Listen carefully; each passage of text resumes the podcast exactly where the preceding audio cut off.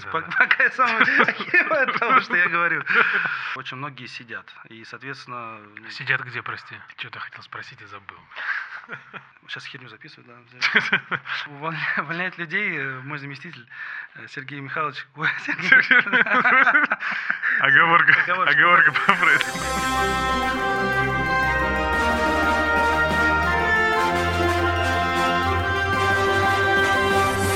Здравствуйте, друзья! А, Вы слушаете подкаст «Зачем я это делаю?» И я Иван Нестратов. И сегодня у меня в гостях основатель, идеолог сети барбершопов «Франт» Дмитрий Андреев. Дима, привет! Всем добрый день. Дима, расскажи про а, культуру барбершопов, что это такое вообще? Барбершопы в России зародились где-то примерно в 2014 году. Так это исконно у нас идет из э, Англии, Великобритании. А вообще культура барбершопов в Россию пришла где-то в 2012 году. Ее основатели были Чоп-Чоп, Мистер Райт и несколько других барбершопов. Соответственно, после этого многим хотелось формировать рынок и создавать какой-то свой новый интересный продукт. Культура заключается в том, что это такой некий мужской клуб, в который может прийти э, мужчина любого возраста, там, состояния, вероисповедания, провести хорошо в удовольствие время и уйти, самое главное, с э, качественным новым образом. В барбершопе, соответственно, делаются все услуги, связанные с э, волосами и кожей головы и лица. Окей, а, Дим, а что за вид бизнеса? Вот э, есть культура, я так понял, что м, пришла она в 2012 году, прорекламировал своих коллег э, по цеху. Что за вид бизнеса? И там есть вообще деньги-то? Просто сколько я сейчас почему спрашиваю, потому что помню какой-то дичайший бум, открывались чуть ли не на каждом углу, чуть ли не шаурма такая. Да-да-да, я тоже так раньше называл, что буквально шурмишно можно назвать барбершопом, и туда пойдут люди. До 16 года так было, все росли просто в геометрической прогрессии, и как раз до 16 года можно было работать как угодно, просто вешая вывеску барбершоп, и деньги тогда были. Деньги и сейчас остались, но только уже для самых, наверное, качественных, опытных и профессиональных игроков. Раньше все это органически росло, а сейчас нужно по всем фронтам развиваться, оптимизировать бизнес-процессы, нужно грамотно выстраивать рекламную программу, нужно заниматься очень много разными обучениями постоянными, работать с кадрами. То есть э, раньше где-то текучка кадров была там в районе 5%, и это только если ну, какой-то форс-мажор случался с кадрами. И даже самые ну, неталантливые, непрофессиональные сотрудники спустя там где-то полгода либо максимум год имели полную запись, да, даже они могли не очень качественно работать. Что такое вообще качественная работа барбера, да? Это составляющая из двух частей. Первое — это техническая, то, насколько ты классно стрижешь и бреешь. И второе — это насколько ты умеешь э, налаживать контакт с гостем, соответственно, чтобы он желательно становился твоим другом. А, И э, если хотя бы тебе один из критериев удается соблюдать, то ты становишься успешным барбером. Если ты умеешь и общаться, и классно стричь, то ты становишься мега успешным барбером. Так вот, сейчас уже, к сожалению, нужно заниматься персоналом и э, нужно уметь аттестовывать, э, переучивать, доучивать и расставаться с людьми, потому что сейчас денег в этом бизнесе стало гораздо меньше. А меньше стало почему? Потому что высокая конкуренция или просто денег у людей нет? Во-первых, в 2016 году э, спрос сравнялся с предложением, и потом вот эта вот э, алчность э, франчайзинговых сетей типа Олдбоя, Топгана, Бородача и некоторых других перенасытила рынок. То есть мужчин вот этой вот платежеспособной публики не становится больше, да, а когда у тебя на один дом уже по два барбершопа практически как в Англии, то просто-напросто у тебя плотность загрузки ну, меньше. Если раньше мы работали до там, 16 года, и все, в принципе, работали до 16 года с загрузкой там, 90%, не загружено бывает э, частично только некоммерческое время, да, будни, обед, да, чаще всего то сейчас э, при таком количестве барбершопов очень многие сидят. И, соответственно... ну, Сидят где, прости? Ну, сидят мастера, имеется в виду. Они А. три часа сидят, одного постригут, потом снова три часа сидят и домой. Вот. Поэтому, когда стало слишком много предложений на рынке, всем стало гораздо тяжелее. Но мы на себе это сильно не почувствовали. У нас был небольшой спад где-то примерно в 2018 году. Но мы поменяли нашу стратегию, мы стали более профессиональны именно в бизнесе, то есть мы начали считать деньги свои, начали заниматься по-другому рекламой и обучениями сотрудников, хотя у нас мастера всегда были довольно сильные. И мы снова начали расти. Но сейчас пришел новый сильный кризис нашей сферы, уже абсолютно не зависящий от нас. Мы в декабре и ноябре показывали какие-то сумасшедшие просто цифры 2019 года, и они перетянулись на 20 январь-февраль, и тут пришел коронавирус. Про коронавирус мы еще поговорим отдельно. Ты говоришь, что вы начали начали работать по-другому, начали считать деньги. Чуть подробнее можешь раскрыть этот вопрос? Ну, мы начали считать бюджеты. То есть раньше финансовые потоки настолько неплохо лились и они ускорялись, что любые хотелки, любые реализации, любые бонусные программы поощрения, там, лояльности и вообще что угодно, мы все делали. А бонусы и лояльность для персонала или для клиентов? Для всех. Ну, то есть мы на Новый год там дарили каждому пришедшему гостю крутой подарок, который стоит денег, и учитывая нашу клиентскую базу, очень большую. А я... какая она? Вот так ты знал, что задашь этот вопрос. Это не коммерческая тайна, я на самом деле пришел абсолютно откровенно поговорить, просто я, честно, сейчас не знаю эту цифру, но на где-то 18 год мы постригли 45 тысяч мужчин в Москве. Э, сколько из них является нашей постоянной клиентской базой, я не знаю. Это круто, 45 тысяч. Ну, это много, да. Но это за, по сути дела, на тот момент было сколько? 4 года и на 4 барбершопа. Ты говоришь, что ты готов честно говорить, мы тебя поэтому и позвали. Давай еще э, поговорим э, немного про твой бизнес. Сколько лет вы уже работаете?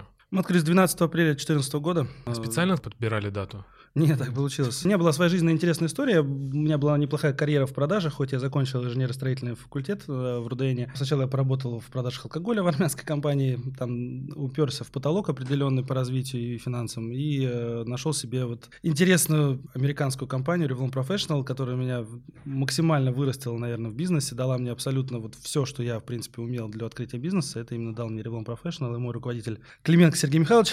И, соответственно, когда выбирал себе, куда пойти, вот так получилось получилось, что попал в профессиональную индустрию, хотя вообще как бы не думал, что меня туда занесет. То есть до Франта ты работал в продажах в компании Revlon. Раскрой чуть подробнее про эту историю успеха. Кем ты пришел, кем стал?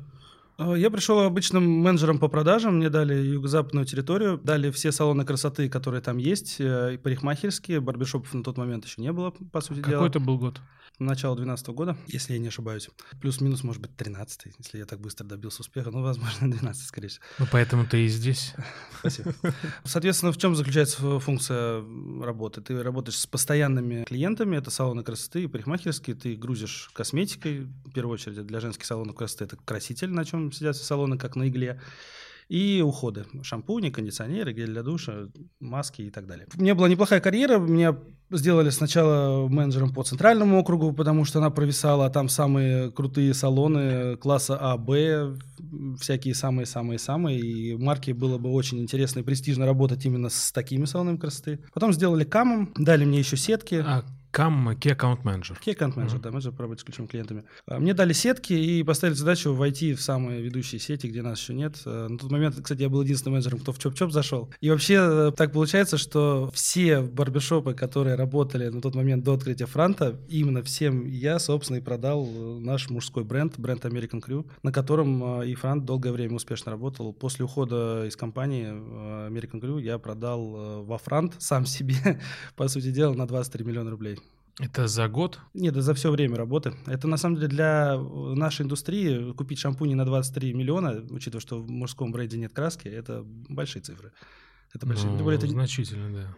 Тем более это все еще надо было либо промыть через мойку, либо продать дальше э, нашим гостям с нашей наценкой. Так вот, соответственно, открыл франт, ну, продолжал еще работать в American Crew и потом уже уволился. Хотя я, кстати, не планировал открывать бизнес, я был таким жутким карьеристом, хотел всегда развиваться именно в большой компании. До кого ты дорос? До key аккаунт менеджера да, и уже должен был идти на директора отдела продаж, но мой руководитель, это генеральный директор на тот момент Сергей Михайлович Клименко, нанял со стороны другого директора отдела продаж, меня недооценил, ну и, собственно, с тем мы не ужились, и я был вынужден уже идти дальше и, и двигаться. Кстати, Сергей Михайлович Клименко, его потом тоже уже американцы попросили из этой компании, и сейчас я являюсь его клиентом, он представляет другой бренд, я у него закупаю, мы с ним так поменялись ролями, если я раньше с трясущими коленками заходил в его кабинет, то теперь он так ко мне приезжает. Теперь он key аккаунт менеджер Нет, он представитель Апперката, это одно из тоже крупных, э, крупных брендов э, в нашей сфере.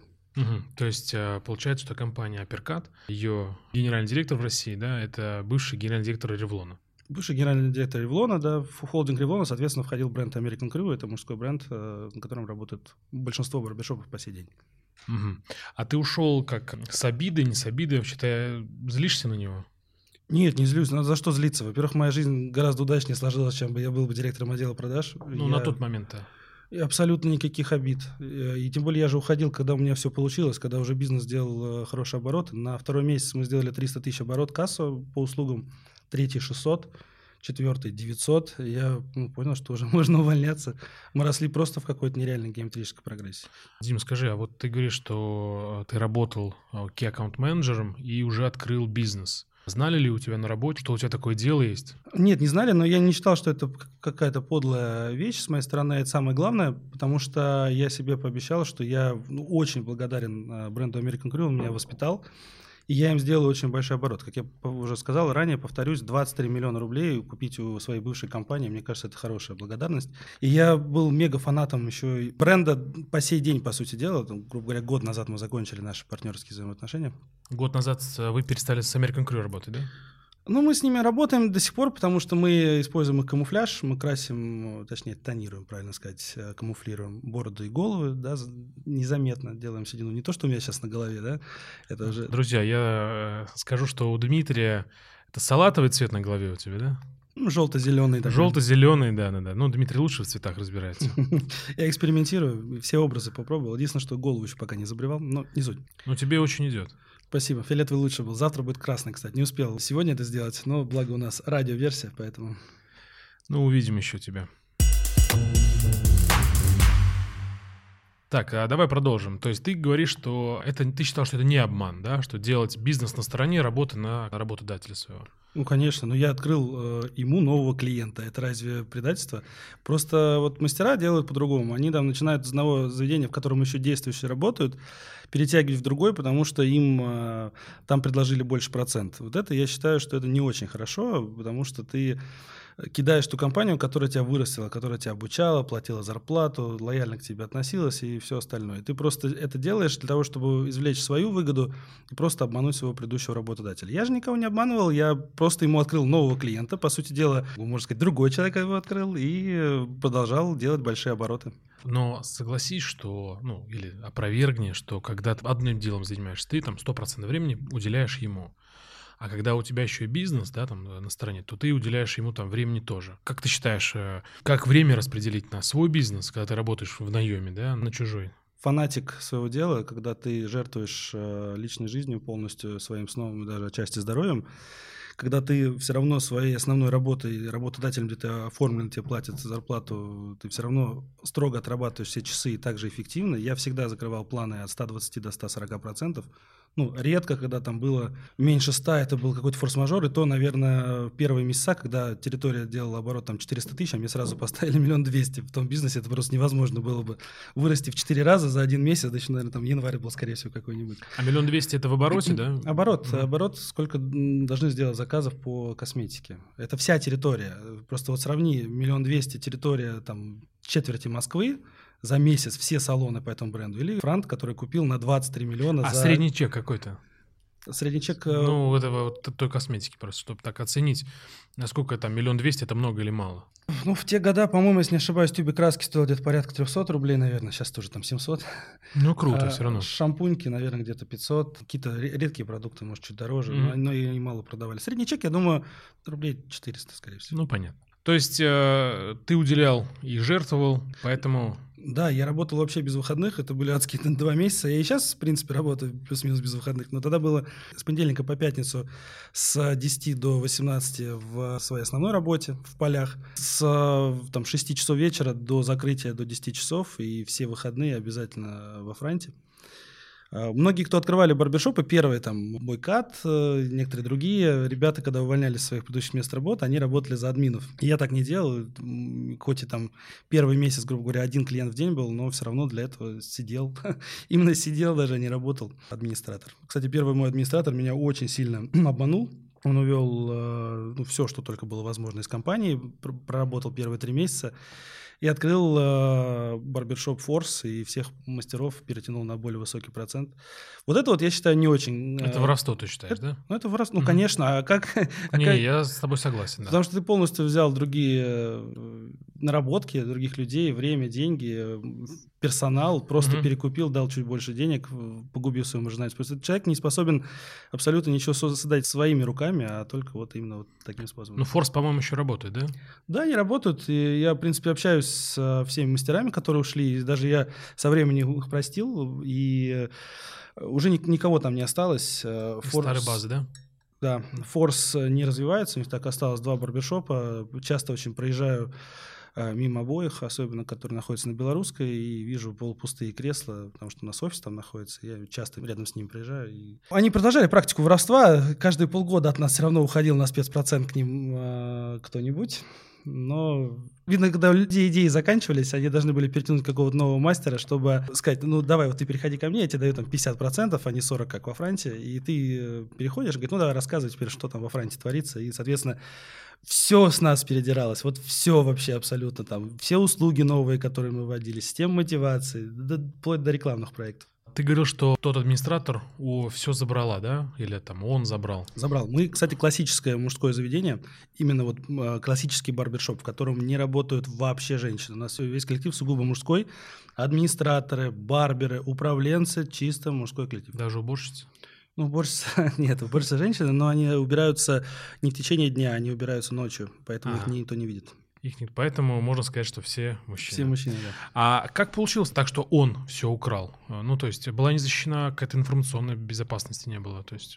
Не было. Э, ну... А сейчас это есть? Во-первых, э, какая информационная? Вот даже ты имеешь если базу клиентов всю с телефонными номерами, ну, это не значит, что ты этих клиентов себе заберешь. Это такой бизнес, что здесь забирает именно барбер, и то успешный барбер. Очень, на самом деле, это большой минус э, всей этой индустрии. Когда уходит со сотрудник ценный, он забирает с собой в среднем 75%, которые у него стриглись. А... Это серьезная цифра. Серьезная, да. Здесь, соответственно, он забрал именно мастеров, и мастера забрали всех гостей, потому что телефон номера были переписаны, этот мастер потом всем прозвонил, говорит, теперь я вот работаю здесь. Даже в первое время говорили, типа, это такой же франт, представительство франта, только там будет еще лучше, приходить.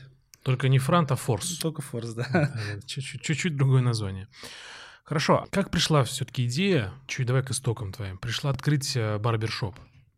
Почему именно барбершоп? Почему там не салон красоты, да, там не мужчина, женщина встреча, а почему именно барбершоп? Ну, во-первых, чувствовал, что там деньги. Это потому что, если мы открыли в 2014 году, то идея открытия зародилась в 2013, да, где-то примерно в ноябре. А, я нашел первого себе сотрудника. В этот момент мы искали помещение, делали дизайн-проект и вообще полностью готовились. И я просто видел, как а, открывшиеся первые барбершопы, с кем я работал, как они развивались. Да? На примере Бойкат. Они открылись на полгода раньше нас. Помню, как они делали первый заказ American Crew у меня на 15 тысяч рублей. Они сделали заказ на 15 400 и говорят, не-не-не, это дорого, давай до 15 сократим, 400 рублей.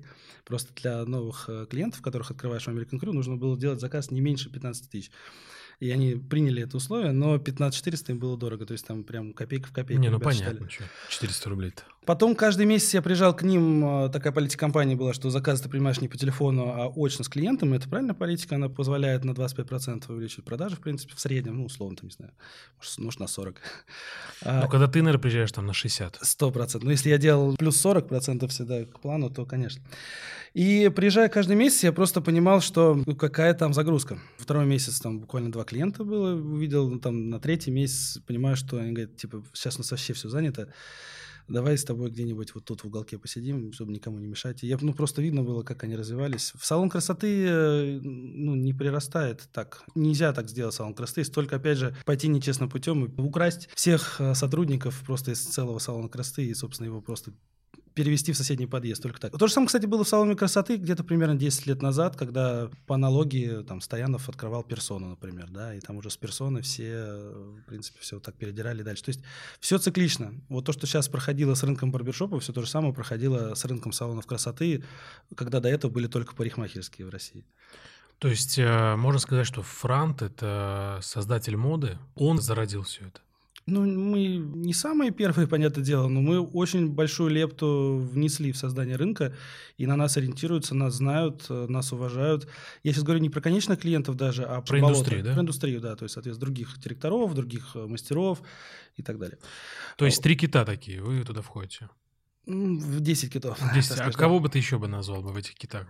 Рынок меняется, и, соответственно, киты ну, вот на сегодняшний день э, в 2021 году смотря что брать. Просто мы не масштабировались, э, мы всегда придерживались другой политики развития, да, мы хотели иметь не так много точек, но чтобы они были максимально успешны, чтобы у них была максимальная загрузка, чтобы у тебя были лучше обученные сотрудники, потому что когда ты открываешься такими пачками, порциями, как э, Old Boy, там, Top Gun и другие франчайзные пузыри, да, то ты, открывая по 5, 6, 7, 10, 20 барбершопов в месяц, но ты не можешь просто-напросто обучать сотрудников и отвечать за их уровень подготовки.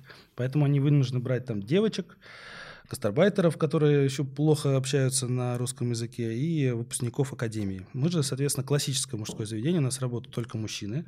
С опытом не меньше трех лет, и мы обязательно их доучиваем, переучиваем довольно до наших стандартов. И у нас работают только люди, хорошо владеющие русским языком, и желательно несколькими иностранными даже языками. А, на данный момент кто именно является китами? Ну, я думаю, что все те, кто загружен хотя бы на 60-70%. Я уверен, что Чоп-Чоп до сих пор себя прекрасно чувствует. Тоже мой хороший пример, на кого хотел сравняться. У Сачи ребята должны были масштабироваться в Москве, но у них запись была на месяц вперед практически. Они не масштабировались. Офигеть. Да, но так, такая запись у всех была в 2014 году. И э, ну, вот они просто не стали заниматься этим и похерили. Сейчас нет такой записи ни у кого, нет таких самых успешных. Вообще сейчас кризис, который настал, поле для выращивания новых культур и новых бизнесов, новых возможностей время пришло у нас. Сейчас э, всех задача выжить. Вот кто выживет, тот будет дальше очень сильно развиваться и будет хорошее такое подспорье в 2021-2022 год. Можно зайти на Авито, посмотреть, какое количество барбершопов сейчас продается по 400, по 500 тысяч рублей. В среднем открыть барбершоп в Москве стоит там 2-3 миллиона. Сейчас можно купить готовый бизнес за 500 тысяч вместе с мастерами. И вместе с оборудованием все вместе, да? Да, ну люди скидывают, потому что ну, они в минус работают, они каждый месяц платят расходы, и каждый месяц они увеличивают свои долги. Им лучше сейчас перестать копить долги и вытащить хотя бы там 500 тысяч, чем э, дальше продолжать вот, уходить в это болото. То же самое и про нас. Наша маржинальность очень сильно упала. Мой доход упал сейчас где-то примерно в два раза. Но я просто знаю, что будет дальше. Рынок очень сильно почистится, и скоро мы опять начнем очень сильно расти. А маржинальность какая у вас средняя? Сейчас... Ну, была, была, до кризиса и после. Ну, сейчас маржинальность упала где-то порядка до 18%. До кризиса она была 25% когда я занимался лайфстайлом, а до моего лайфстайла она была где-то 32.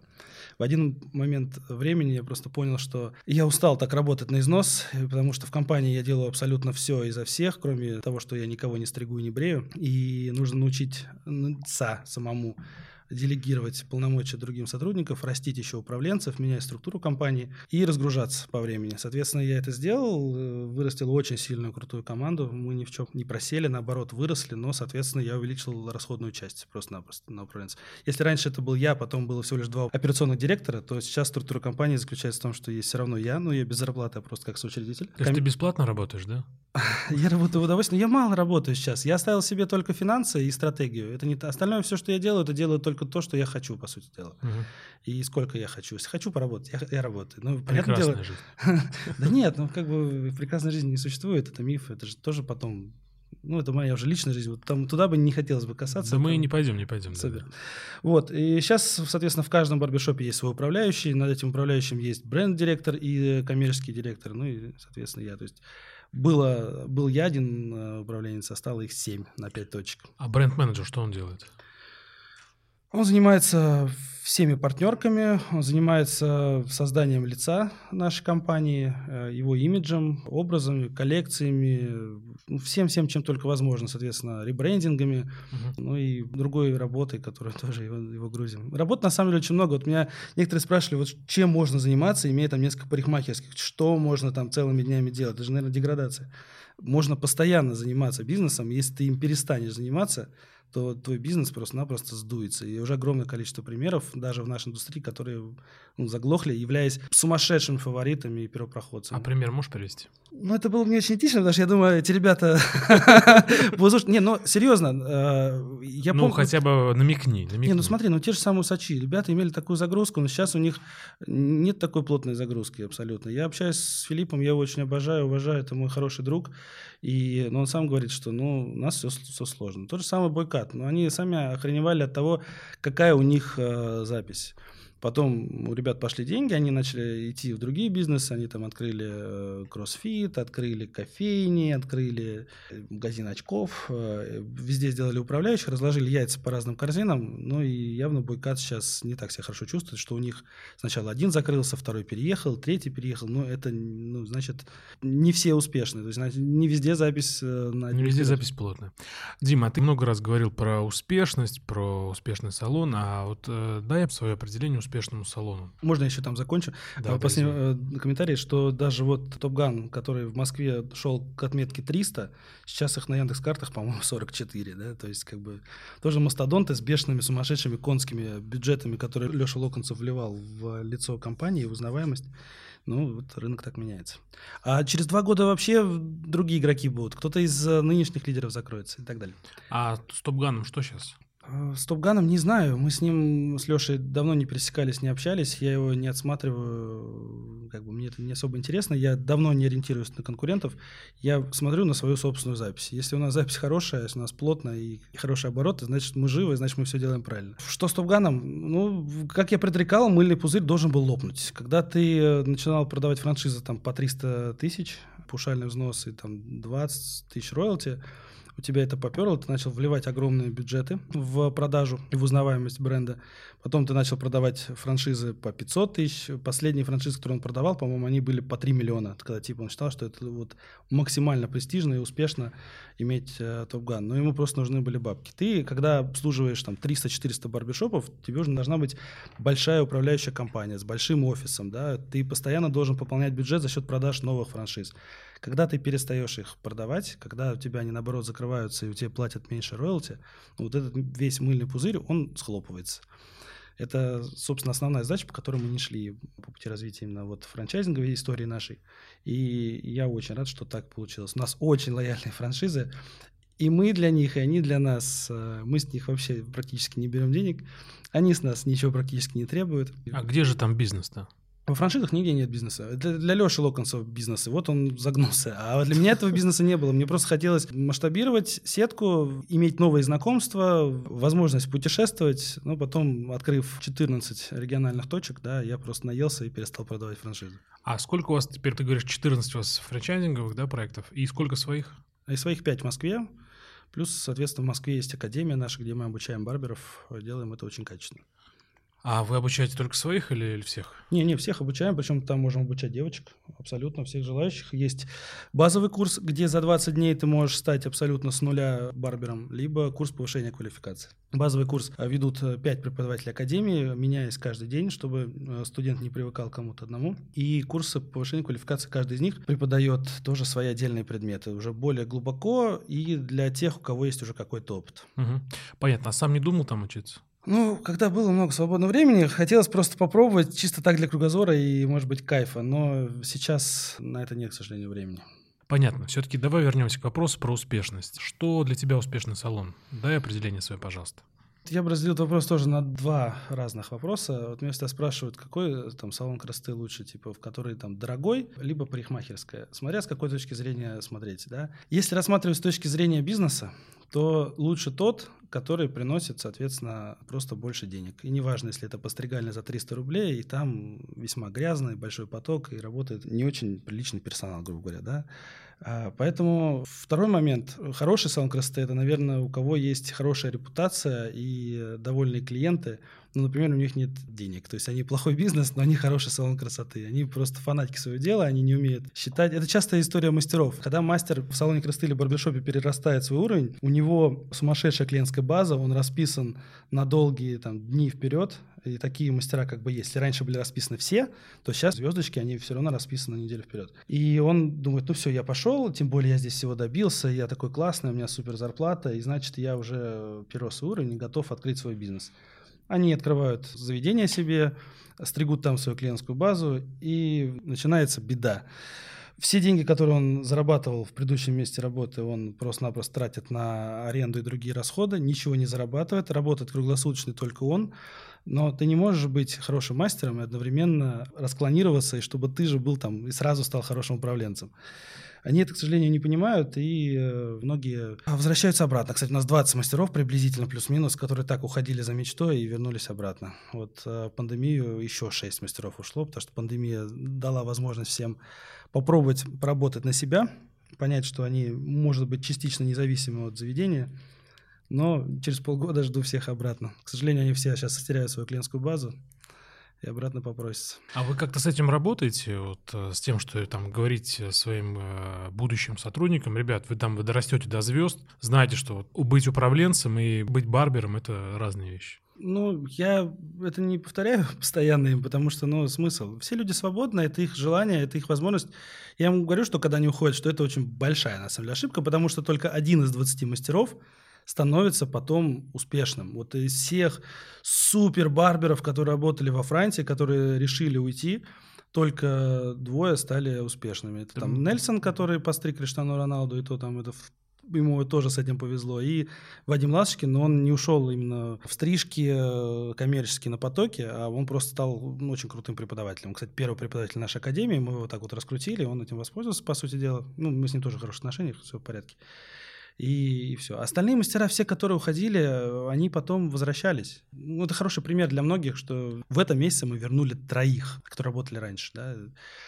Но когда ты горишь идеей попробовать свой бизнес, тебя ничего не остановит. Ну, никого отговорить невозможно. Если ты решил уходить полностью, все, ну, как бы бесполезно. Что поделать? Что такое для меня успешный, соответственно, бизнес? Это бизнес, который приносит деньги.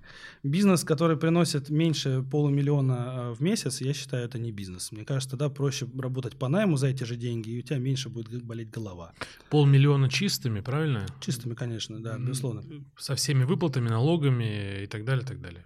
Да, То есть да, чисто да, на карман прям. Чисто вот, да, деньги, которые ты можешь тратить на свою жизнь, на свое развитие и так далее. Это даже с вычетом амортизации бизнеса и всего остального, что ну, происходит. Ну, те же самые, например, ремонты, да, раз в год ну, парикмахерскую барбершоп необходимо ремонтировать, полностью закрывать и заново там делать ребрендинг, все менять, канализацию, вентиляцию. И ну, это... дел хватает. Дел хватает, да. Спасибо большое, Дим, за такой откровенный ответ. А скажи, а как родилось название Франт? Почему именно Франт, а не в свою честь ты открыл название? Долго думали, спорили насчет названия. На тот момент были Бойкат, Чоп-Чоп, Мистер Райт, и хотелось вот... В одно слово что-то просто? Ну, во-первых, это все на английском языке. Хотелось создать что-то все-таки для русского мужчины, джентльмена, да, такой клуб. И мы, когда продумали философию того, что мы хотим сделать, мы поняли, что в эту философию вписывается именно что-то такое вот русское, соответственно, с максимально русским названием. Проработали разные варианты, но вот пришли к названию франт. Я, кстати, тогда не знал, какое обозначение у этого слова. Все э, люди поколения там старше, все за 30, все знают, что такое франт. Вот ты знаешь, что такое франт? Это особый джентльмен, что-то вроде э, Дэнди, наверное да, такой модник, пижон. да. А если ты спросишь любого молодого человека моложе 25 лет, ни один из них не скажет, что такое франт. Это слово максимально ушло из нашего обихода, и оно забыто. Раньше люди постарше всегда знали. Поэтому мы поняли, что именно вот франт вписывается максимально вот в то, что мы хотим видеть у себя. Вот этих вот модников, пижонов, джентльменов, которые будут приходить в такой мужской клуб, где они могут просто даже зайти, не пользуясь никакими услугами, а просто зайти кофе попить, чай, поиграть в приставку, поиграть в бильярд, пообщаться. У вас и бильярд еще есть? В тех помещениях, где позволяет площадь, это в нашей академии, на Белорусской. Кстати, жду тебя в гости, обязательно заходи, разок можно будет попробовать даже у нас постричься. Угощаю. Спасибо, спасибо, обязательно зайду. У нас там есть бильярд даже, да, вообще, у нас там даже покерный клуб есть. Но ну, это настоящий такой мужской клуб. Там есть проектор, можно фильмы смотреть. То есть некогда учиться, давайте расслабляться и веселиться. Да, да. Но жизнь должна быть удовольствие, должен заниматься любимым делом обязательно. Я согласен. То есть э, успешный салон, 500 тысяч на карман и живи в свое удовольствие. Очень, очень прикольная философия. Мне очень нравится. Дмитрий, а скажи, а, конечно же, если это не секрет, сколько денег вложил в первое открытие? Ну, мы удачно а, открылись, мы удачно залезли, потому что, ты, наверное, помнишь, э, в конце 2014 года был такой сильный кризис, когда у нас евро скакало с долларом почти до сотки. Да, да. Это тоже очень большой такой ключевой фактор для нашего развития. Мы открылись, первые две точки очень дешево. Первая обошлась в полтора миллиона, который я занял у своего инвестора, который стал моим долевым партнером. Полтора миллиона рублей. Да, и где-то порядка 700 тысяч рублей мы вложили в доработки в дальнейшем. То есть полтора миллиона – это то, что необходимо для открытия, ну, со всеми еще ошибками, потому что мы учились только и понятное дело, когда ты все начинаешь делать впервые своими руками, ты все равно совершаешь ошибки. Не ошибаюсь, только тот, кто не делает, но делать всегда надо, иначе ничего в жизни не добьешься. Вторую мы открыли, если не ошибаюсь, примерно где-то за 2,9. Почему дороже настолько? Ну, он уже доработанный был полностью. А, уже все на ошибках, да, научились. И площадь больше. Если первый барбершоп мы открыли на три кресла, второй на пять, третий на семь. А первый где был открыт? А вот здесь вот, кстати, недалеко от нас, где мы сейчас а, с тобой на, записываем. На Марсийской, да. да. Таганская улица, дом 30, дробь 2. В арке нужно пройти там вот как тебе примерно сюда. Нас искали, никто найти не мог. Сейчас так никто не открывается. Сейчас нужна обязательно первая линия и трафик. Там у нас его не было и не нужно было. Тогда лид клиента стоил где-то порядка 15 рублей, телефон просто Офигеть. разрывался, да, какие-то смешные деньги. 15 рублей. Следующий проект у нас были, конечно, дороже. Академию мы открыли за 9 миллионов рублей. Но это уже квадратура 160 квадратных метров, 11 рабочих э, кресел. Серьезно? Серьезно, да. Ну, сейчас, тем более сейчас все дороже. Чем, кстати, кризис 2014 года помог, когда штормила валюту, все повально перестали открываться, как это было в середине 2014 года, грубо говоря. Mm-hmm. Все боялись вкладывать. Поэтому так. А, кстати, очень хороший бизнес с точки зрения того, что кризис по конечному клиенту не так сильно бьет, потому что, а, да, безусловно, у нас э, клиентов стало меньше. Но это, наверное, по другим причинам, не из-за того, что они обеднели. Ну, то есть, когда ты зарабатываешь, там, предположим, 2 миллиона рублей в месяц, если ты резко зарабатываешь там 500 рублей, ты все равно не пойдешь стричься за 200 рублей.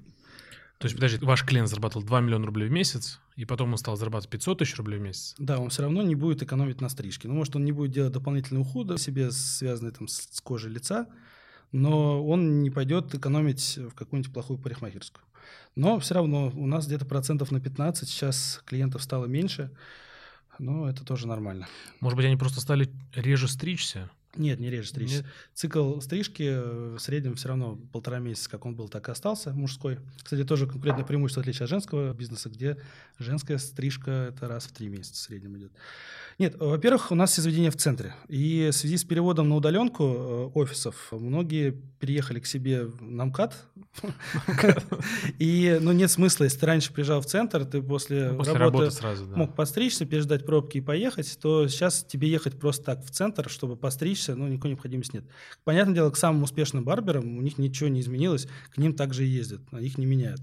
А те, которые подбирали э, гостей, которым не важен мастер, да, либо новых гостей, ну, им стало гораздо сложнее. Соответственно, вторая причина, по которой у нас стало меньше гостей, это ну, многие реально переехали, уехали в другие города. И к тому же ну, люди по своей природе переезжают, болеют, умирают, не дай бог, да, все-таки тоже и беднеют. Эту причину тоже можно указать, но она не основополагающая. Это как, вот знаешь, почему э, я говорил о том, что наши мастера уходят, а потом возвращаются, потому что они вот считают, что сейчас у меня есть клиентская база, полная запись, если я перейду там на аренду, либо открою себе салон красоты, я еще в разы буду больше зарабатывать, и у меня же так классно, у меня же моя запись полная.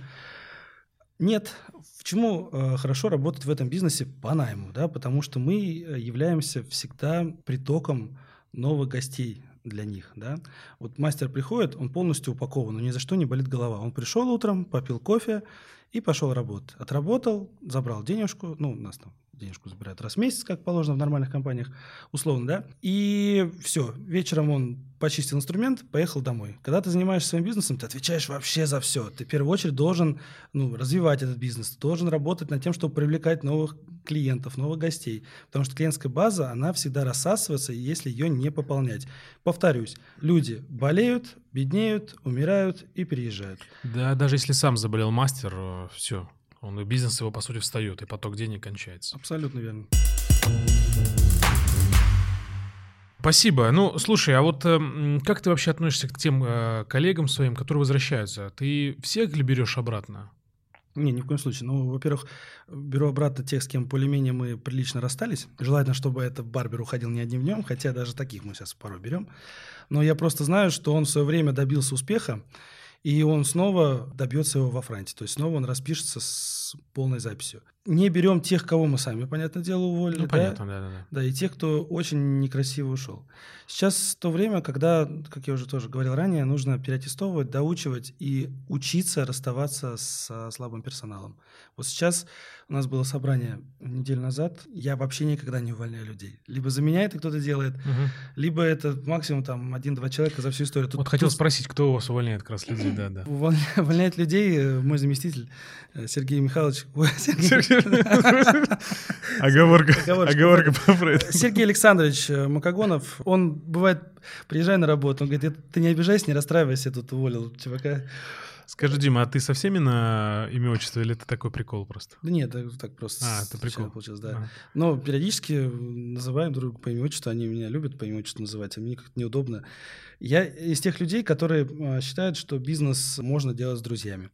И, соответственно, все управленцы, кому я доверяю в компании, они либо были моими друзьями и пришли в компанию, либо были обязаны стать моими друзьями, работая в компании, приходя в нее просто со стороны.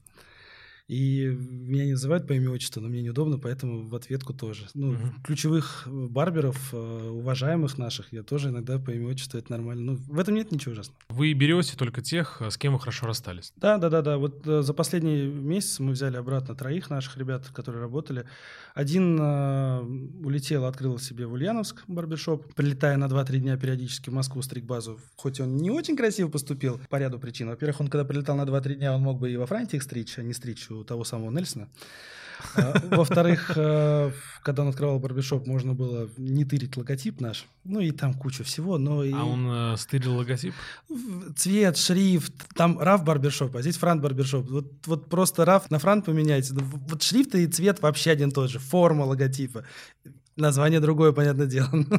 Но в векторе этот логотип выглядит вообще одинаково. А в суд не подавал? Да нет, зачем? А Со временем научился вот с первыми вот этими потерями и расставаниями, которые я переживал до 16 года, очень так больно, как предательство. Когда люди уходили одним днем, когда ты им делал имя, ты им платил очень хорошую зарплату. Для ты считал их больше, чем просто коллегами, а друзьями.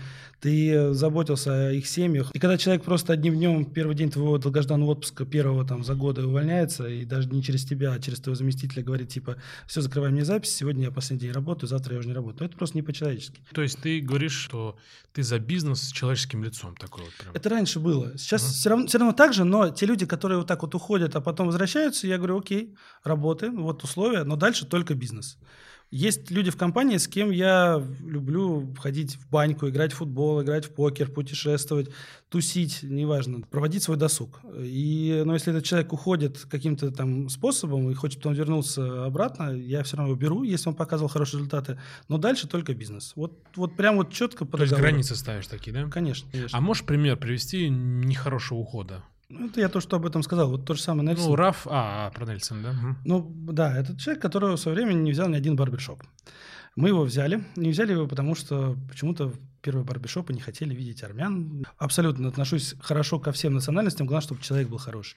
Мы его Согласен. взяли. Он сделал очень большой вклад в компанию, но и переоценить наши заслуги тоже сложно. Мы его попиарили, он открыл все первые франшизы, он ездил с обучениями, мы его рекламировали, мы сажали всех э, ключевых э, гостей именно к нему обязательно, ну, как лицо компании на тот момент. То есть мы его максимально распиарили. У нас запись была у него просто сумасшедшая даже для тех времен.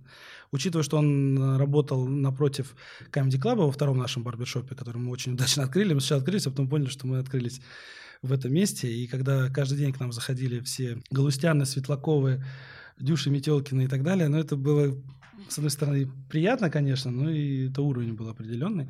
И мы всех таких гостей первое время сажали на него. Ставили, то есть на такую одну хромую лошадь. Потом, э, когда я понял, что я вообще без выходных на износ работаю, я наконец-то позволил себе до две недели улететь в отпуск. И вот в первый день только я долетел до Мальорки, и мне мой заместитель пишет, говорит, Дим, плохая новость. Я говорю, что, Нельсон уволился? И он говорит, как догадался? Я говорю, какие еще могут быть плохие новости? Либо Франц сгорел, либо Нельсон уволился. Когда ты ну, так человека развиваешь, ты ему все даешь, и после этого он одним днем увольняется и тебя блокирует, даже не понимая почему. Это слабость, наверное, человека. Он боится просто в глаза сказать, типа, ну, спасибо за все, я очень тебе благодарен, но я пойду дальше. Да? А вы это обсуждали с ним дальше? Вы общаетесь? Ну нет, рынок один мы так где-то чуть-чуть там пару фраз можем э, обменяться. Тут мне звонил пару лет назад, говорит, там твой сотрудник у моего клиента, который вам будет делать мебель, хочет откат. Смотри, какой хороший, я тебе тут помогаю, типа пресеки это. Я забил на это все. Я говорю, Нельсон, если ты хороший человек, ну спасибо тебе. Ну, хорошо. И А, так вот, после этого меня да. закалила вся эта история с уходами. Я очень это переживал. И сейчас, когда кто-то самый ценный барбер, там, даже который сдает там кассу 600-700 тысяч рублей, говорит, типа, Дим, спасибо, Это я в пошел. месяц, да, 600 тысяч? Да, да, да. Я говорю, ну, окей, хорошо. Подумай только хорошенько, да. Просто я уверен, что ты потом на 90% захочешь вернуться обратно. Ты просто уйдешь сейчас, растеряешь всю клиентскую базу, вернешься обратно на обычные условия. И мы эту базу растираем, и потом просто мы вернемся к разбитому корыту. Откуда вообще вот эта вся вот эта иллюзия у сотрудников, что вот там где-то лучше? Как она? Это звездная болезнь, как ты считаешь? Я не знаю. Ну, мне кажется, это еще, наверное, от IQ, что ли, людей. Вот те, кто... Вы проверяете на IQ перед, э, перед устройством? К сожалению, нет, но надо, наверное. Вот те, которые с головой, ребята, вот когда они уходят, у них все равно и потом получается дальше.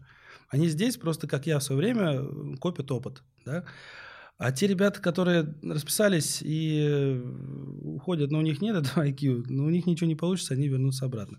Сейчас то время, когда вот ребята самые с головой, они, ну, мне говорят, Дим, я точно никуда не собираюсь, да, я у тебя там получаю приблизительно, там, условно, 50%, и я понимаю, что даже если я сейчас уйду куда-то, на аренду, предположим, да, я первые там три месяца буду зарабатывать больше, а потом я буду зарабатывать точно меньше, и моя база вообще э, уйдет. Если я сейчас открою салон красоты, я просто не буду успевать стричь всю свою клиентскую базу, а мне нужно будет окупать все затраты, и я не буду успевать заниматься развитием, я даже в это ввязываться не буду, я, меня все устраивает.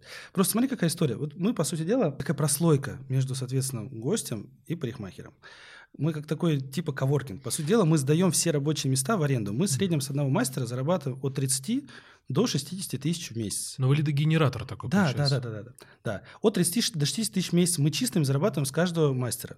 Соответственно, у нас есть наши все расходы. Да? Первое – это зарплатная часть, аренда, переменные расходы, налоги и все, все остальное. Мы зарабатываем в среднем там, 45 тысяч рублей с барбера. Барберы, когда уходят на аренду за 45 тысяч рублей, чтобы им начать зарабатывать больше, соответственно, им нужно на чем-то экономить начинать. Спасибо тебе, Дим. Понимаю, что стал проще относиться к тому, что люди стали уходить, ну, значит, значит, такая судьба. Но я думаю, что в найме не так уж и плохо. Вот, на мой взгляд, ну, здесь покажет время. Откуда были деньги на открытие? Собственно, денег у меня не было, когда мы открывались. Да, это единственное, что мне не хватало. Я понимал, что у меня есть опыт, амбиции, время, желание, здоровье, э, голова, но не было финансов. Соответственно, было два варианта. Первый вариант – это привлечь кредит, либо второе – найти соинвестора. Понятное дело, что когда ты ищешь соинвестора, это снижает твои риски, но дает возможность меньше потом зарабатывать, если это равнодолевой да, инвестор. При кредите, соответственно, риски больше. Первые полтора миллиона, которые мне одолжили, и, соответственно, потом 700 тысяч э, следующий транш, за это я вот с инвестором мой заработал где-то порядка 100 миллионов, наверное, уже, может, больше даже. То есть 2 миллиона мы поменяли на там 100 миллионов. Охренеть просто. Не, я, кстати, ни о чем не жалею абсолютно. То есть, во-первых... 100 миллионов это за сколько времени? Ну, это за, 5, за все 5, время? За 5, 5 лет, лет, наверное. Угу. Но это их долевая, соответственно, часть. Да? Э, у меня первое время, понятное дело, была и тоже долевая, равно долевая, и зарплата отдельно, потому что я все работал. Говорю, вот мы, считай, оба вкладываемся, условия были какие-то, даешь угу. денег, я эти деньги отрабатываю, дальше мы работаем 50 на 50, ага. возвращаю все бабки. Вот, но у меня есть зарплата, потому что, ну, как бы, ну, я буду работать, ты будешь работать меньше, мне надо на что-то еще семью Понятно, кормить. понятно, да. Вот. Потом, соответственно, после того, как я уже наелся этой историей и понял, что я хочу больше заниматься личной жизнью, то я, соответственно, ушел с зарплаты, как я уже говорил, там, воспитал плеяду управленцев, передал дела и оставился только стратегию и финансы. Но инвестор у тебя остался? Инвестор остался, мы работаем, но самое главное, что человек полностью втянулся в работу, а, освоился, всему научился. Инвестор. И, инвестор, да. да, и он принимает также участие во всех процессах. То есть сейчас как бы ну, мы абсолютно все справедливо и на равных. Мы разложили все там обязанности. Единственное, когда искал инвестора, привлек э, к этому вопросу двоих. А сначала, соответственно, подруги своей рассказал, предложил. Какого ты хочешь вот иметь инвестора? Вот что для тебя важно в инвесторе? Это ты мне вопрос задаешь? Да, давай разок задам вопрос. А, Какие критерии? Наверное, надежность. Я не знаю, у меня никогда не был инвестора. Я не могу сейчас тебе сказать. Вот я подумал, что надежность и финансовая подушка. Я предложил, соответственно, подруге, это подруга детства, наша мама знакомая уже, наверное, лет 40, максимальное доверие, у них с мамами был бизнес в свое время, они там шмотки из Турции таскали в молодости своей. Я понял, что этому человеку можно полностью доверять, и плюс там есть финансы. Она взяла очень длительную паузу, потому что ей нужно было посоветоваться со своим супругом. Я в тот момент предложил э, другому человеку, я ему просто показал бизнес-план, он говорит, все, когда бабки заносить? Я говорю, ну, просто сразу понял, что там есть деньги. Я говорю, ну, давай мне, я тебе вторым предложил, там мне ответят, и я тебе скажу. Я ее поторопил, я говорю, там уже готовы мне вот за один день предложить финансы. Она говорит, ну, сегодня я дам точно ответ. Они так долго колебались, но потом э, даже ее супруг втянулся в дело, когда он просто понимал, что теперь его семье принадлежит частично бизнес одной из самых ведущих сетей э, барбершопов, э, одной из самых медийных, успешных, маржинальных, узнаваемых, да, было приятно потом. А когда он давал деньги, говорит, ну вот держи тебе первые полтора миллиона на салон красоты какой-то, просрешь, вернешься борщи варить. Но я думаю, что он не пожалел. Сто процентов. Сто процентов, сто миллионов. Сто миллионов. Спасибо, э, Дим. Скажи, а сколько сейчас нужно денег на открытие барбершопа? Вот э, в текущих реалиях в 2021 году? Смотря какого барбершопа. Просто ну, вот который ты первый открыл, и вот там среднего. Сколько средний? Это 5 кресел, 6? Ну да, барбершоп идеально открывать, наверное, на 5-6 кресел. Единственное, сейчас рынок так сильно поменялся, я бы просто открывался бы в другом сегменте. Мы работаем в сегменте «Б», у нас средний чек 2300 э, на услуги, и стрижка, соответственно, 1800 у обычного барбера, 2300 у старшего или 2200. Ну, понятно. 2500, да. по-моему, у, у топа. Вот. Ну, можно цены посмотреть на, на, на сайте у вас. На сайте, да, да. Суть не в этом. Я бы сейчас просто не залезал в этот сегмент. Открытие — это в первую очередь ну, ремонт. Да? Ремонт, соответственно, должен быть пропорционален тому классу, тому сегменту, в котором ты открываешься. Нельзя открыть люкс по цене эконома. Да? Это, соответственно, дорого. Вот мы работаем в сегменте там, «Б». Пытаемся э, соблюсти пропорцию, при которой может быть максимально возможная цена для максимального потока. То есть, если ты поставишь стрижку 10 тысяч, у тебя полной записи не будет, как бы ты круто не работал. А кто у нас А в рынке? В рынке барбершопов? Да, да. Ну, Костя Груздев себя позиционирует так. Э, Костя. На, наверное, ага. мистер Райт, возможно. Но это больше женская история. Э, типа Альта Сенса, Альде Коппола, Де Санжи. Вот туда, да, где там супер-мега-сервис, где тебя при входе одевают в халатик, тапочки дают, там кофе какой-то суперский. У нас этого нет, все попроще. У нас мужской клуб, где ты должен себя чувствовать комфортно. Мне кажется, вот это самое лучшее. Я как-то брился в Турции, и вот это вот атмосфера, что с тобой не цацкаются, как э, с сосунком каким-то. Тебя просто берут и не спрашивают, тебе больно или нет, просто берут и делают. Не-не, это перебор. Мы так тоже... У нас, у нас вот где-то золотая середина между тем, где ты уважаешь человека, но где ты не максимально глубоко ему это, ну, там, подлизываешь, грубо говоря. Вот. То есть э, комфортная, спокойная обстановка с, с уважением людей. Мы всех уважаем, но мы расслаблены с ними и так далее. Понятно. Ну, так, так вот, в итоге-то сколько стоит открыть сейчас барбершоп? В нашем сегменте, в котором mm-hmm. мы, я думаю, что на 5 кресел будет стоить порядка 5 миллионов с нашим э, ремонтом. Ну, аналог что... Э, франта, да? Аналог франта. Ну, да, франт новый, грубо говоря, открыть сейчас будет стоить порядка 5 миллионов с квадратурой где-то 70 квадратных метров на 5 посадочных мест. Но я бы сейчас открывался в эконом-сегменте, там сейчас будет больше поток, будет больше денег, ну, как условный эконом, ну, 1200 стрижка где-то мужская, ну, как угу. не совсем эконом. А будет франт эконом? Мы искали помещение для этого дела и случайно открыли вот пятый франт э, пар, пару лет назад. Ну, просто мы нашли такое классное помещение, 60 квадратов, панорамное окно, отдельный вход, сумасшедший трафик, но аренда 230 тысяч рублей. Для эконома, ну, не потянуть такую аренду. Поэтому... А это где вы открылись? Тульская, Люсиновская улица, дом 66, э, рядом с моим домом. Так, все к Диме теперь. Наверное, наверное, да, я примерно понимаю, да. Там еще, по-моему, открылся э, еще какой-то барбершоп или ногтевая студия, что ли. Там все. мы, мы просто сняли это помещение, мы даже мы думали на тот момент, что мы такие классные в рынке, что сейчас мы даже... Там Аляска, по-моему, была. Прям напротив, и есть. Угу. Соответственно, ну тяжело нам там. Мы думали, мы на нашем имени, мы же франт, мы всех а сложно. И э, у нас сумасшедшая запись была два раза, кстати, вот сейчас скажу, э, в год. Первая ну, она, в принципе, часто хорошая, но вот два, когда у нас был сумасшедший всплеск, когда Аляска закрыта. Когда Собянин сказал, можно выходить 9 июня, Аляска открылась 10, а мы 9 мы перестыгли всех клиентов Аляски. У нас просто такой поток был. А, там, на самом деле, 8 барбершопов на соседние там 15, по-моему, домов, если не соврать. И это очень плохо. Плюс у нас там нет парковки, хоть и трафик хороший, но припарковаться нигде неудобно. Там есть свои нюансы. Плюс, э, чтобы успешно барбершоп развивать, в нем должен быть э, при старте успешный, крутой, опытный барбер с базой, с э, харизмой, с примером. Там ребята у нас варятся в собственном соку, они все классные, они молодцы, но у них даже показатели хорошие. Но вот почему-то Тульская у нас вот в районе нуля крутится, вертится. Все равно, знаешь, Вань, чем старше франт, тем он более успешен.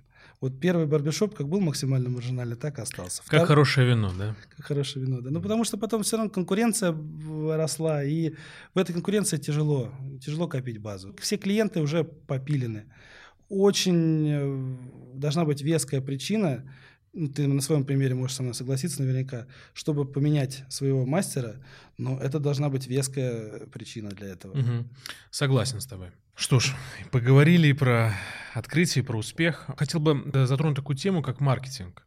А, ты говорил про стоимость лида. Кто у вас сейчас занимается маркетингом и сколько сейчас стоит привлечение клиентов в среднем? Ну смотри, как его считать? Давай, если мы возьмем всех наших новых клиентов, которые у нас приходят во фронт, и разделим на все рекламные расходы вот так, да, тогда получается где-то порядка 170 рублей. Угу. Но все равно основной приток клиентов в этой сфере это именно сарафанное радио. Если оттуда их вычленять, то именно через рекламные источники приход нового клиента где-то равен примерно 1000 рублей. Соответственно, учитывая, что возврат в нашем бизнесе хороший считается 50%, то только с третьего-четвертого визита мы начинаем зарабатывать деньги с нового гостя. Это на самом деле вот проблема, если у тебя мастера владеют плохим возвратом. А вы как считаете этот возврат? Мы все считаем. Я, как уже сказал, мы вот до определенного момента росли органически, то потом мы просто поняли, что надо делать абсолютно все максимально э, профессионально. И считать деньги, и планировать все, и развивать. Тот, кто измеряет, тот управляет. Да, безусловно. У нас четыре CRM-системы, все они нам нужны. А расскажи, да-да-да, потом про это. И мы э, там сводим всю нашу статистику, смотрим, и вот благодаря этому научились, собственно, расставаться. Раньше, вот, видишь Барбера, ну, вроде у него есть запись, вроде все нормально, отзывы вроде неплохие оставляют. И пацан нормальный. Пацан самое главное нормальный. Вот самое сложное, знаешь, когда ты человек хороший, но вот что-то у него не то. Это самое худшее, нежели чем даже расстаться с вот с подонком, но успешным, да как-то вот душа не так болит. А здесь вот ну куда ты его выгонишь? Ну он же уже такой родной, и, и денег он так мало зарабатывает. Где он? Он же вообще пропадет. Я не, не жадный человек абсолютно, и всегда мне э, очень стыдно давать человеку маленькую зарплату, всегда почетно вот там дать барберу 300, 400, 450 тысяч рублей за это месяц. зарплата? Да, зарплата. А, а когда у вас ты... есть такие, прошу прощения, что перебил? Конечно. А когда ты даешь барберу 40 тысяч рублей, ты начинаешь слова подбираться и думать, ты проживешь вообще на эти деньги да. каким-то образом или нет. Ну, понимаешь, у нас просто ну, рынок, он был бешеный, он бурный, он развивался, и мы просто поняли, что нужно делать такую систему э, оплаты труда, мотивацию, KPI, которая позволит мотивировать дальше удерживать барберов и при этом не зарабатывать меньше. И, соответственно, у нас отчасти система KPI построена так, что мы даем мастерам делать бизнес внутри нашего бизнеса, угу. нежели чем он пойдет это делать бизнес где-то в другом месте. Поэтому чем барбер сдает больше кассу, тем он с нее имеет больше процент. Ты имеешь в виду, он еще э, зарабатывает на чем-то, да? Нет, нет, просто вот есть тема мотивации ну, разная, да, соответственно, продажи, услуги и дополнительные разные плюшки. И чем ты успешнее показываешь результаты по KPI, тем ты больше, больше зарабатываешь. То есть барбер, который сдает кассу ежемесячно 700 тысяч рублей, он с нее зарабатывает там 450 тысяч рублей условно. Это классно платить такую зарплату. Ну, согласен, и компания да. получает на остатки 450 тысяч с этого кресла. А тот барбер, который, которому ты платишь 40 тысяч зарплату, ты с него зарабатываешь ну, 70. Но он уже убыточный. Грязными, угу. да. Но он ее не копит. Ты прикинь, сколько ему надо. Ты сажаешь новых людей, которые потом не возвращаются. Ты за них платишь деньги. В топку, в топку лиды. В топку, да. Ну, как бы, а это не только лиды, это еще и репутация. Потому что один э, человек, у которого впечатление от визита превосходит его ожидания, он тебе еще двоих приведет. А человек, который уходит недовольным, да, он наоборот скажет друзьям, что туда не ходи. Угу. Ну, не рекомендую. Так как ты сказал, сарафанное радио очень важно, поэтому... Это реклама номер один в нашем бизнесе. Это работает лучше, чем партнерка, там, SEO, продвижение, контекст, я не знаю. Там. SMM, все, SMM, там, все эти да. модные плюшки. Да, да, да, да, да.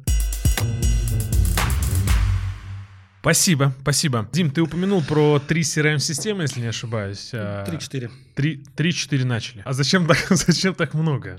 Что вы там сводите вообще?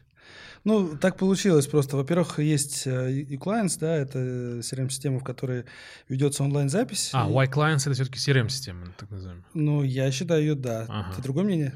Ну, пускай будет другое. Для меня CRM — это, знаешь, там, это 1С, это AMA, это что-то вот, вот, вот оно там вот. Окей, но они сейчас очень сильно развиваются. Вот как раз из того, что у них был э, не расширен функционал, мы были вынуждены э, переходить э, в другие программы, другие CRM-системы для того, чтобы владеть больше информацией о нашем бизнесе.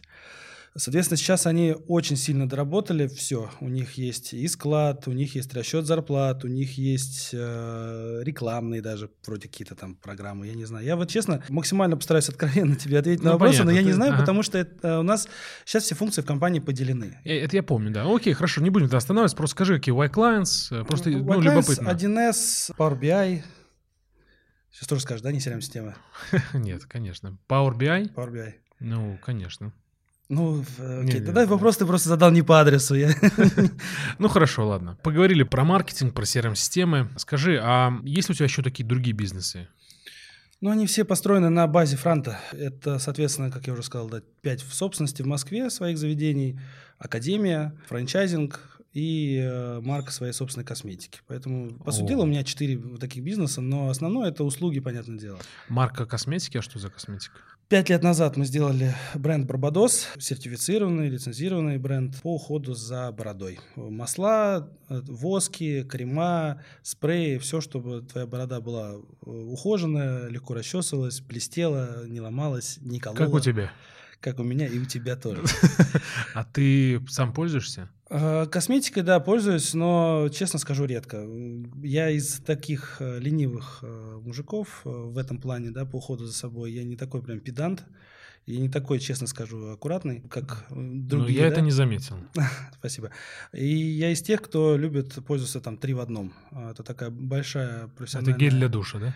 Это гель для душа, кондиционер и шампунь. А, Это профессиональный э, продукт, он сейчас практически есть во всех брендах, и удобно для спортсменов, ты просто одной каплей моешь все тело в зале или даже дома. Мгм. Я не из тех, кто будет там себе кондиционер накладывать, там еще масочку и все остальное. Ну, понятно. Но это направление очень сильно развивается, а, потому что ты постоянно, во-первых, должен своих гостей и клиентов чем-то новым удивлять чем-то новым баловать и э, следовать всем новым тенденциям и трендам. Если, когда мы открывались, это была основа, это бороды, нужно было их качественно, интересно стричь, потому что повально, ты вспомни, да, 13-14 год, ну, бороды носили все, у кого растет, и те, кому не запрещается, ну, там, типа ФСБшников, грубо говоря, Мгм. да.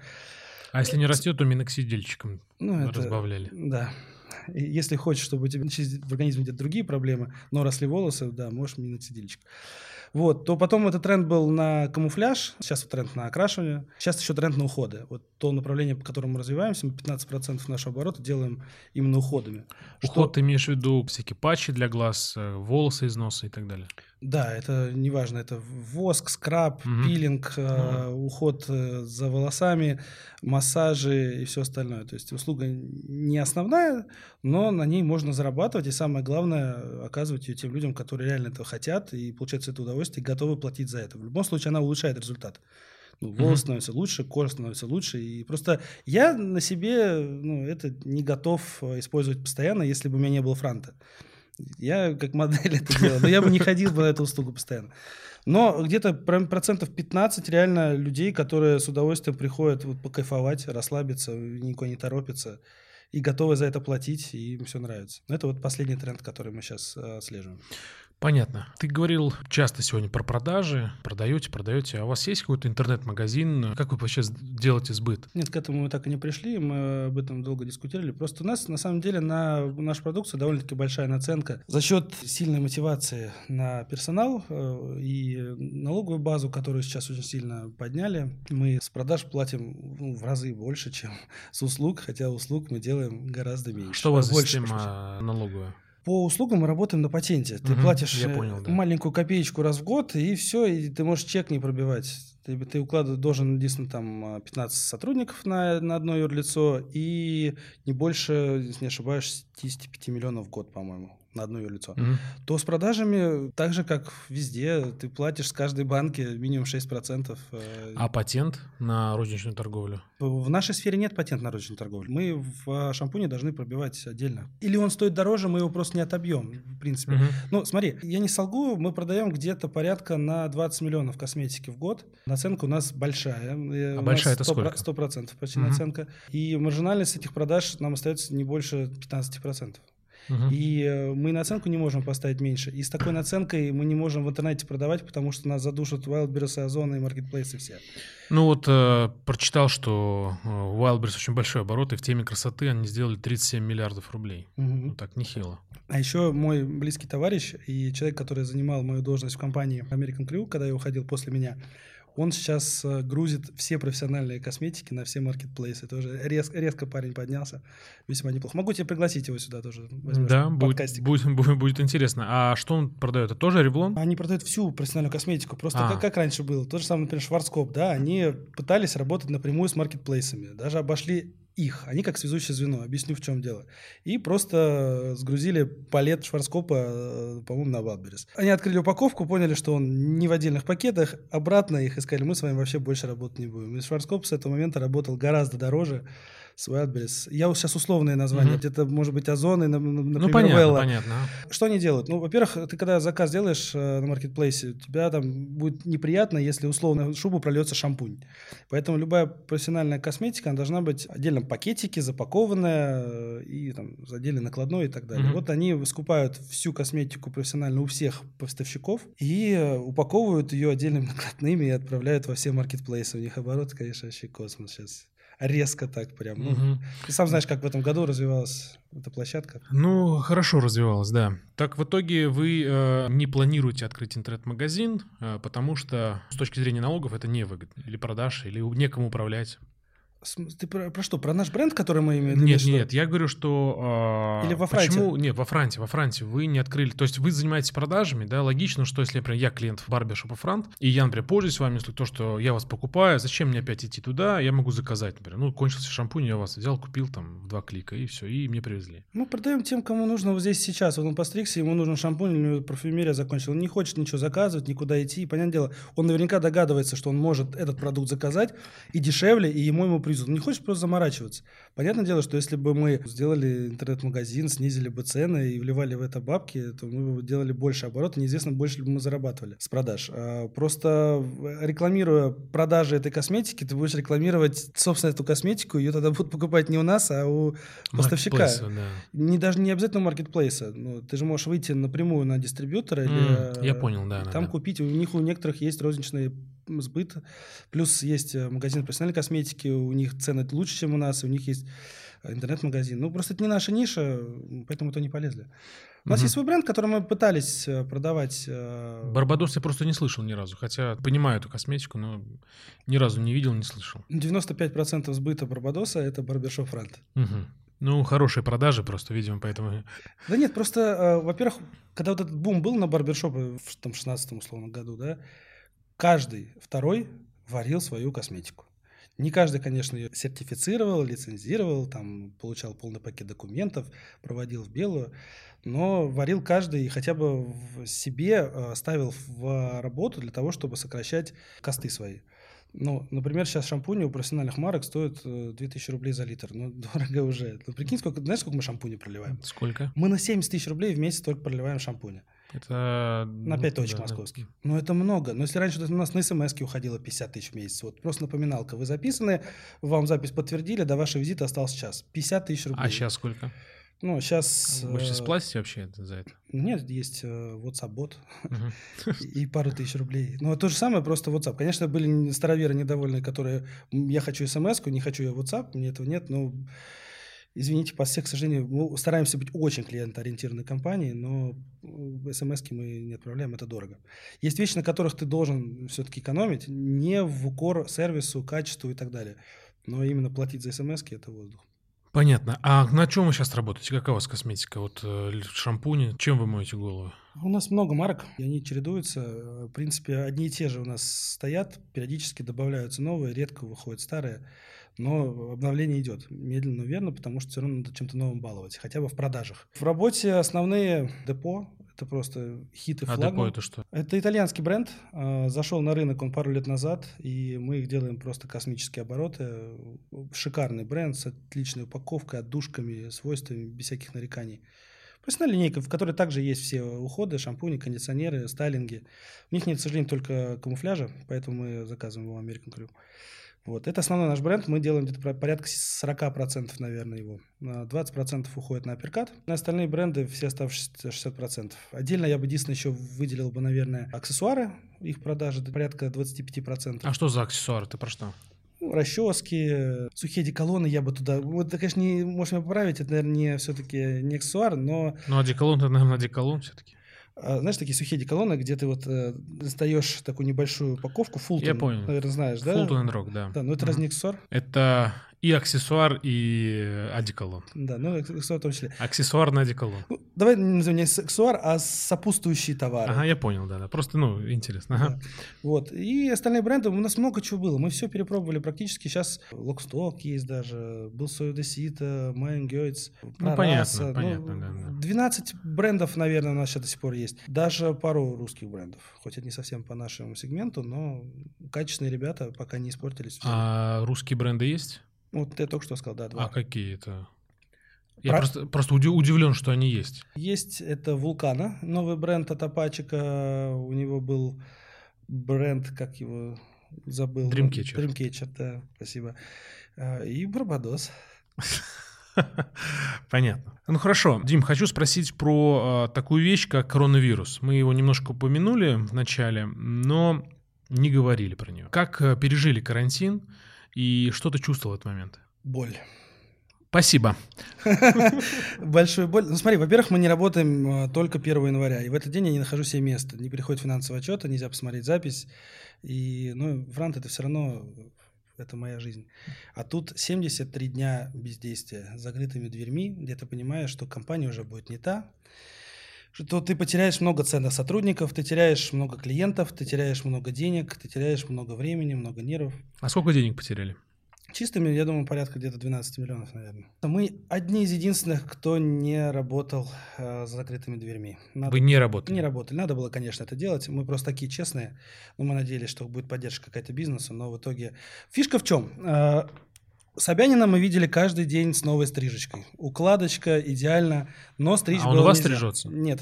Суть в том, что все, кому надо было постричься, все стригли. Это было золотое время для мастеров, и многие барбершопы, когда разрешили открыться парикмахерские, многие мастера уже не вышли на работу. Не только у нас, а во многих барбершопах. Они почувствовали, что они заняты, они востребованы. В пандемию... все- Иллюзия такая прошлась.